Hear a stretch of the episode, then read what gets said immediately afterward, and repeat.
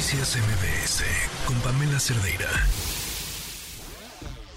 Economía para todos con Sofía Ramírez.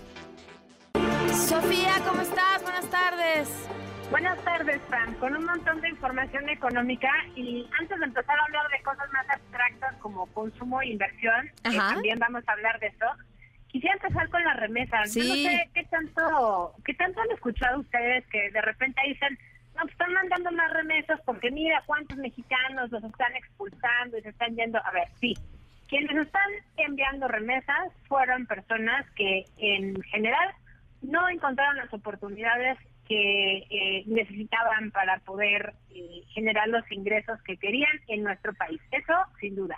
No quiere decir que todos hayan migrado por razones económicas, pero sí muchas veces por razones económicas se quedaron donde están. Creo que hay que decirlo con toda claridad y también hay que decir que el resultado del envío de remesas que hemos estado observando, pues básicamente desde el inicio de la pandemia, pues no ha sido una graciosa eh, concesión del gobierno. Y lo decimos una y otra vez porque la verdad es que los datos que hoy el SEMBLA nos, nos pone a disposición, recuerden que el SEMBLA es esta organización que se dedica a medir temas monetarios, pero también flujos de recursos que viajan de un país a otro, en otras palabras, remesas.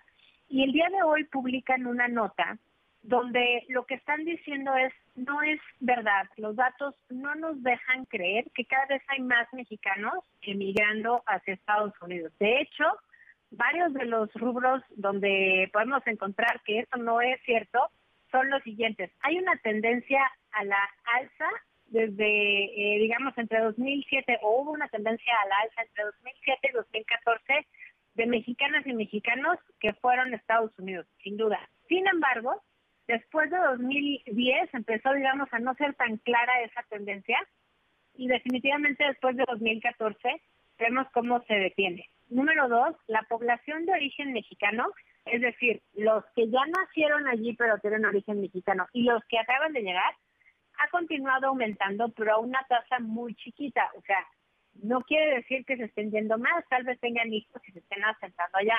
Número tres, la caída de la población inmigrante ha implicado descensos en la participación total de inmigrantes y en la participación total de personas norteamericanas. ¿Qué quiere decir? Entre que los que llegan tienen hijos allá y esos hijos ya no necesariamente mandan remesas a México porque pues ya sus papás están allá en cuanto el papá se muere, pues ya la abuelita seguramente que recibía cada remesa también ya no está de este lado del universo bueno, pues lo cierto es que vemos que hay una tendencia de cada vez menos porcentaje de mexicanas y mexicanos como el total de la población norteamericana y el total, digamos, de inmigrantes a Estados Unidos. ¿Por qué es relevante esto en términos de las remesas? Bueno, creo que primerísimo que nada, pues porque con los datos que dio a conocer el Banco de México el día de hoy, hasta agosto habíamos sumado en los últimos 12 meses alrededor de 62 mil millones de dólares en remesas. Esto es un envío de 5.500 millones de dólares en remesas solo en el mes de agosto de 2023. Y esas pues, son remesas que, una vez más, no llegan gracias al gobierno, llegan gracias a que los mexicanos y mexicanas que están allá, que por cierto, cada vez son en mayor proporción mujeres, no quiere decir que ya sean mayoría, pero cada vez migran más mujeres de lo que, eh, digamos, del, porcentaje total de migrantes mexicanos, mexicanos en Estados Unidos, bueno, pues siguen enviando para acá. Entonces, creo que importante es decir, vemos eh, que en los primeros ocho meses del año sí hay un aumento respecto a los primeros ocho meses del año del año pasado, de 9.3%.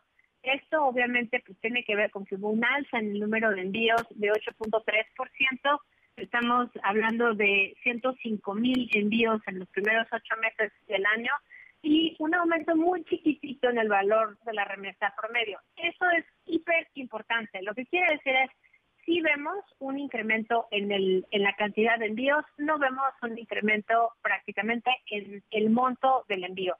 Entonces, lo que sí puede pasar es que más personas estén mandando remesas o la misma persona esté mandando varias remesas. El monto, sin embargo, digamos, se mantiene más o menos estable a pesar, digamos, de la realización económica en Estados Unidos, pues no quiere decir que no siga creciendo. Hasta ahorita, de hecho, pues todo ha ido en contra de lo que esperábamos, que era que la economía norteamericana pues ya, ya se encontrase, si no en periodo en proceso de recesión, por lo menos una ralentización muy importante. Y todavía vemos que hay mucho dinamismo en el mercado laboral, no tanto como hace unos meses, pero sí vemos como hay un envío, pues, eh, vaya, constante y, y, con eso se traduce en flujos de remesas muy importantes.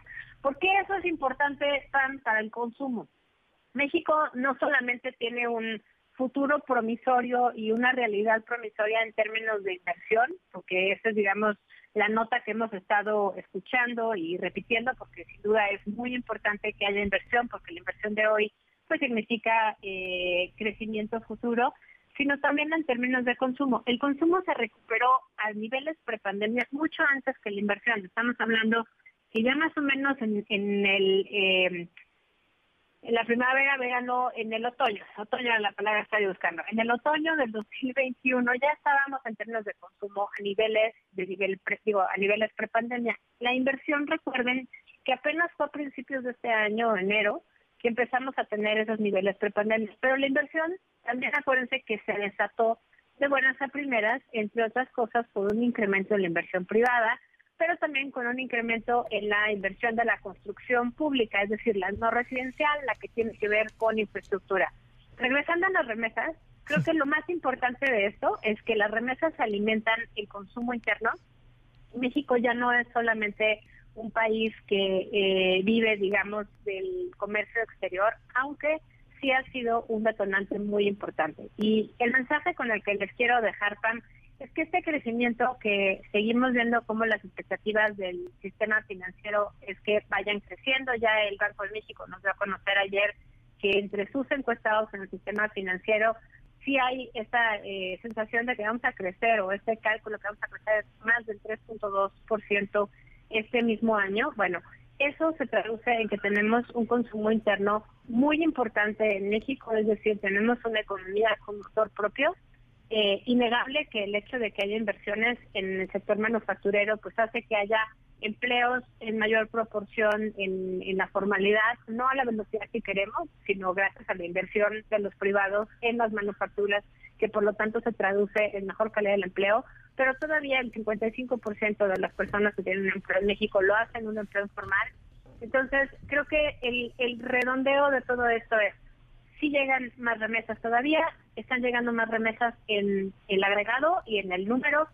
No, no es porque más mexicanos y mexicanas estén emigrando, es porque se están enviando mayor número de remesas. Tres, la ralentización en el dinamismo económico en Estados Unidos no significa que estén en recesión, de hecho tienen un problema porque no logran, eh, digamos, contener la inflación y pues tienen que seguir subiendo las tasas de interés y eso va a tener como consecuencia que se ralentice la economía norteamericana pero sigue habiendo una cantidad importante de personas que siguen mandando no más dinero, pero sí más frecuentemente dinero a México y eso de una u otra manera sí acaba impactando el consumo, aunque el consumo tiene su motor propio, que es justamente la calidad del empleo y el crecimiento de la economía del consumo interno. Sofía, y está este tema también, esta posibilidad que se ha mencionado en diferentes ocasiones de que el envío de remesas sea un mecanismo que se esté utilizando para lavado de dinero, o sea que en realidad algunas de estas que calificamos como remesas no sean tal.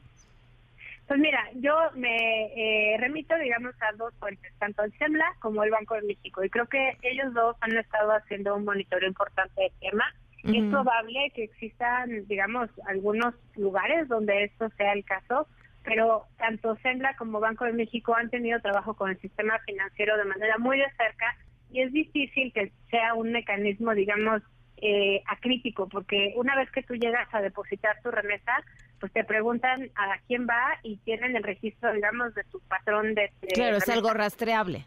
Exacto. Y también una vez que la remesadora de este lado de la frontera recibe la señal de pago, es el mismo procedimiento.